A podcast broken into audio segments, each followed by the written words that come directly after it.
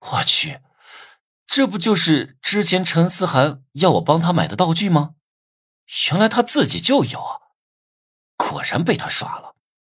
普通人拿到道具是不知道效果的。我现在是陈思涵的奴隶，和普通人没有区别。于是假装不知道胶囊是什么，去问陈思涵。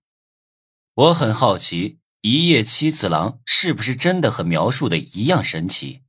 于是就喂水吃下去，药效是入口即发挥。我那疲软的小兄弟立马精神百倍。这胶囊还有其他效果？我吃下去之后，再看陈思涵的时候，居然有些控制不住自己，直喘粗气。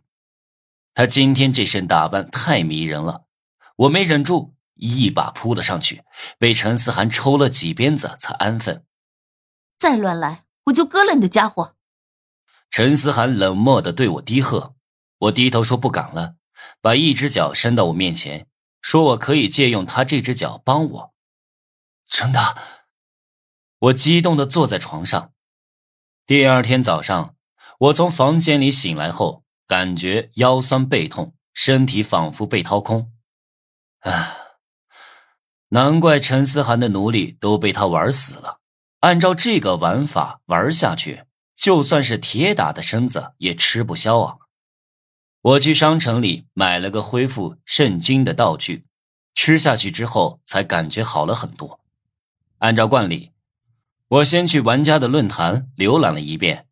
里面讨论最多的就是特殊任务，特殊任务将会在明天开启。所有的玩家都在猜测这次的特殊任务会是什么。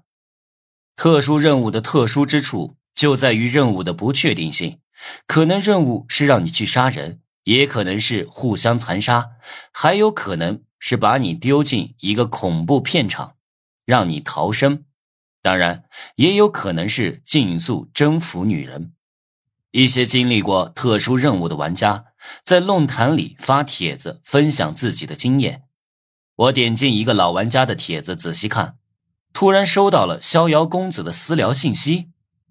他说：“帮我想到了一个不错的点子，可以让我轻松完成主线任务。”什么办法呀？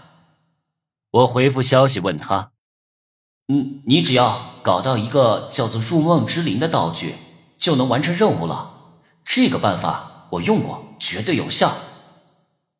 入梦之灵，我露出了古怪的脸色。这个道具我有。